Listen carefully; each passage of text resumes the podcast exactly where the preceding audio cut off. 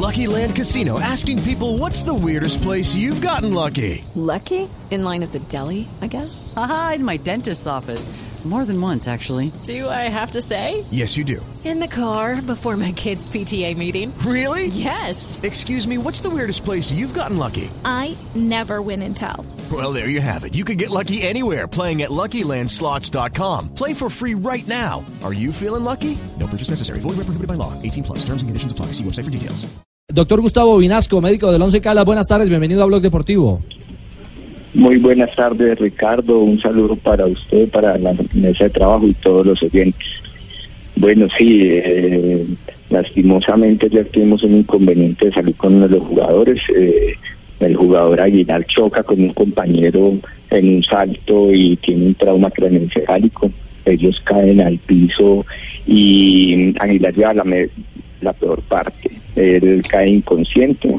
En esos momentos entra el médico de Santaní, le presta sus primeros auxilios junto con su kinesiólogo y pues yo al ver que la situación era muy delicada, también corrí con mi kinesiólogo a prestar la ayuda pues que, ellos necesitaban. Cuando nosotros llegamos, eh, vimos que eh, el jugador no respondía, que estaba haciendo una apnea muy persistente. Una apnea es como un periodo sin respiración muy largo y ya era inminente pues que iba a ser un paro respiratorio, entonces arrancamos con las, la- las maniobras de reanimación y todo. Afortunadamente pues eh, el jugador no reaccionó bien, eh, todo, todo, toda la parte logística de los caldas del estadio, ambulancias, todo reaccionó pues de una manera muy efectiva y eso pues eh, facilitó que fuera exitosa esa reanimación. Médico, ¿corrió riesgo la vida del jugador paraguayo?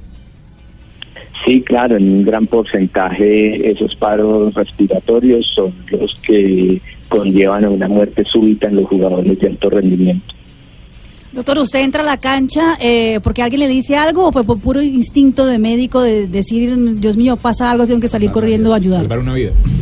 No, nosotros tomamos la decisión de entrar, independientemente de eso, cuando hay una situación grave en la cancha, independiente de que esté el otro médico, no, uno siempre intenta ir a colaborarle al colega a ver en qué le puede ayudar.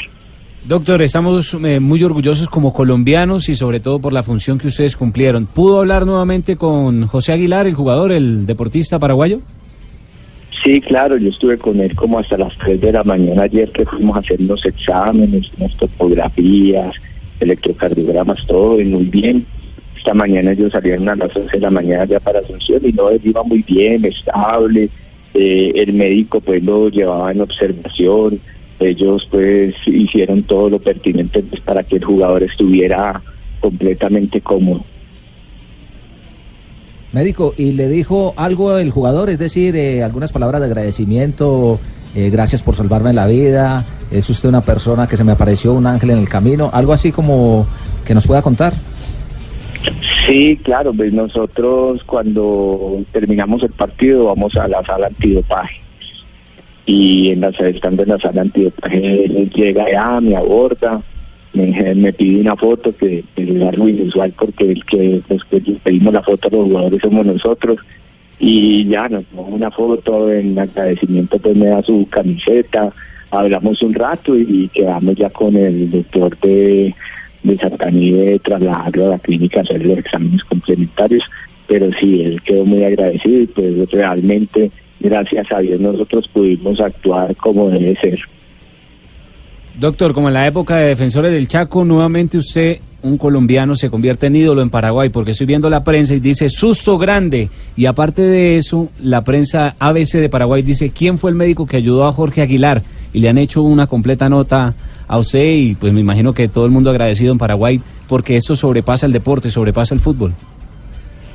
Sí, realmente pues yo siempre lo he hablado con los colegas, con la gente que está en el fútbol. Esto es un deporte y es un juego de amigos. Esto yo creo que a, eh, a pesar de la rivalidad que hay deportiva, es solo eso, una rivalidad deportiva, ya por fuera de la cancha y todos somos amigos, nos colaboramos. El fútbol es algo que es, más, es un deporte muy bonito que nos sirve más para unir las personas que, que para crear rivalidades externas a la parte deportiva. Médico, ¿y el futbolista queda sin ninguna secuela? O sea, ¿va a poder volver a jugar normalmente? ¿Qué sigue para él? Sí, no, no, él está muy bien, en buenas condiciones, y seguramente van a llegar a Asunción y el médico le va a hacer más exámenes pertinentes y todo, pero él en el momento pues de los exámenes que le tomamos aquí, los exámenes estaban completamente normales. Eso pues fue muy buen signo porque actuamos en cuestión de segundos.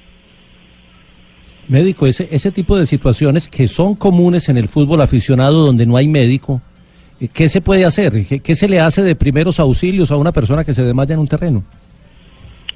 Lo que pasa es que es eh, una reanimación la tiene que hacer una persona muy capacitada, sea un médico, sea un profesional de la salud, llámese como se llame, pero el ideal debe ser alguien que esté muy capacitado en maniobras de reanimación y no solamente de reanimación, sino en todo lo que es la parte deportiva que se ve fácil, pero realmente es muy compleja. Y, y lastimosamente nosotros contando con tantos y buenos profesionales en la salud, eh, carecemos de ellos en el fútbol profesional colombiano. Eh, eh, doctor, le habla Carlos Mario del Águila Descalza. Eh, en- una, una recomendación que, me, que me, me guíe, por ejemplo, si uno tiene que dar respiración boca a boca a la mujer después de 25 años de matrimonio, uno puede hacerlo, puede llamar a un vecino. No. No, no, no lo pongan entre los palos al médico. El héroe paraguayo, no lo saque. No, no- no lo pongan entre los palos que Carlos Mario va a sacar tarjeta amarilla en la casa. Ah, De la escuchar a Cristina. Eh, No, no puede hacerlo. Doc- doc- Puede hacer.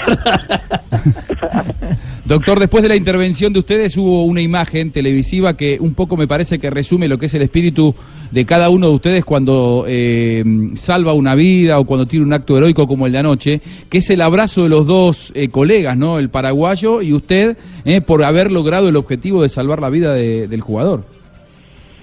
Sí, es que para nosotros en un momento determinado no hay colores, no hay camisetas, no hay nada. Es la ayuda al colega, la, la, la- lo primero está la vida de la persona. Eh, nosotros ahí la alegría fue la satisfacción de que el jugador salió bien, de que hicimos el trabajo de nosotros bien, de que pudimos pues salvar una vida y, y- que se hizo todo bien. Eso pues vale más que todos los aplausos del mundo. Es cierto, doctor Vinasco. O incluso decíamos en Noticias Caracol que en Manizales no, no, no perdió nadie, es decir, eh, ganó la vida. Porque finalmente, más allá de un resultado, sí, se da la eliminación de un equipo colombiano y uno lo lamenta eh, en realidad, pero, pero ganó la vida porque se logró salvar eh, a, un profesional que hoy podría estar eh, contando una historia completamente distinta, ¿no? Sí, claro, y detrás de él hay una familia, hay unos amigos, hay unos colegas eh, que no solamente son paraguayos, colombianos, suramericanos, o sea, todos los que estamos en el mundo del fútbol y los que no, también eso es un acto desastroso. Mire, mire médico, eh, que nos comparte nuestro compañero de mesa, Rafa Sanabria, el analista arbitral, y nos trae a colación una historia reciente. Eh, un chico Cristian Sierra, ciclista, eh, hace un par de años eh, perdió la vida montando en bicicleta, entrenando para, para el clásico RCN. Eh, cayó en una autopista, se golpeó en un andén médico, eh, pero la autopsia indicaba que no fue el golpe, sino que la lengua, se tragó la lengua y nadie acató o no sabía que debían sacarla para, para, pues, para salvarle la vida. Así que hay, hay esas cosas, como decía JJ, hay como un ABC elemental para poder tratar de ayudar a alguien en una circunstancia como esa.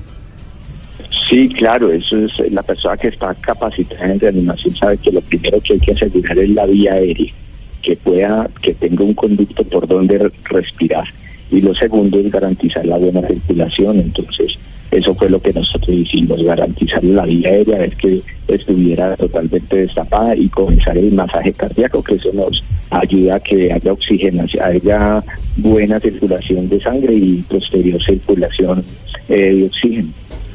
Eh, médico, el deportista debe ser integral. En el caso de ustedes, eh, ¿tienen algún tipo de capacitación eh, para los eh, futbolistas? Es decir, también eh, enseñarles a ellos que puedan- que esto puede suceder en determinado momento en el terreno de juego y que tengan las herramientas necesarias, capacitarlos además. Sí, claro, eso es un curso de RCP básicos. Eh, de todas maneras, pues nosotros, el, el cuerpo médico y todo, el Club Once Caldas y en cabeza de, de Tulio Mario, presidente, siempre nos han capacitado, nos han dado todos los elementos y todo, y nosotros hemos respondido pues a cabalidad con todos los sucesos que nos, nos han ocasionado. Entonces eso, eso pues hace parte de un manejo integral de, de los clubes de fútbol. Muy bien, médico. Bueno, doctor, muchas gracias por, por la entrevista que nos dio. ¿Qué pasó, Tino? En Ah. estos días voy a que me dé, me dé clases para cómo aliviar el dolor de cabeza. ¿Cómo aliviar la cabeza? Sí. Como es que a, mí me sube mucho la sangre a la cabeza, doctor. y- Sí. No, acetaminofén, eso puro acetaminofén. Sí, claro, Eso pasa. Tino. Sí, a ver Eso pasa, eso me pasa. ayuda ra- un poquito. ¿A rapidito. dónde aplico el torniquete? Ay, Dios. María. Oiga. Está mal todavía. Doctor Vinasco, un abrazo y felicidades. Un abrazo Ricardo para usted y para todos. Sí, Muy a- amable. al médico, al médico que hoy es total. héroe, eh, un orgullo colombiano y hoy héroe en Paraguay, el médico Gustavo alguna.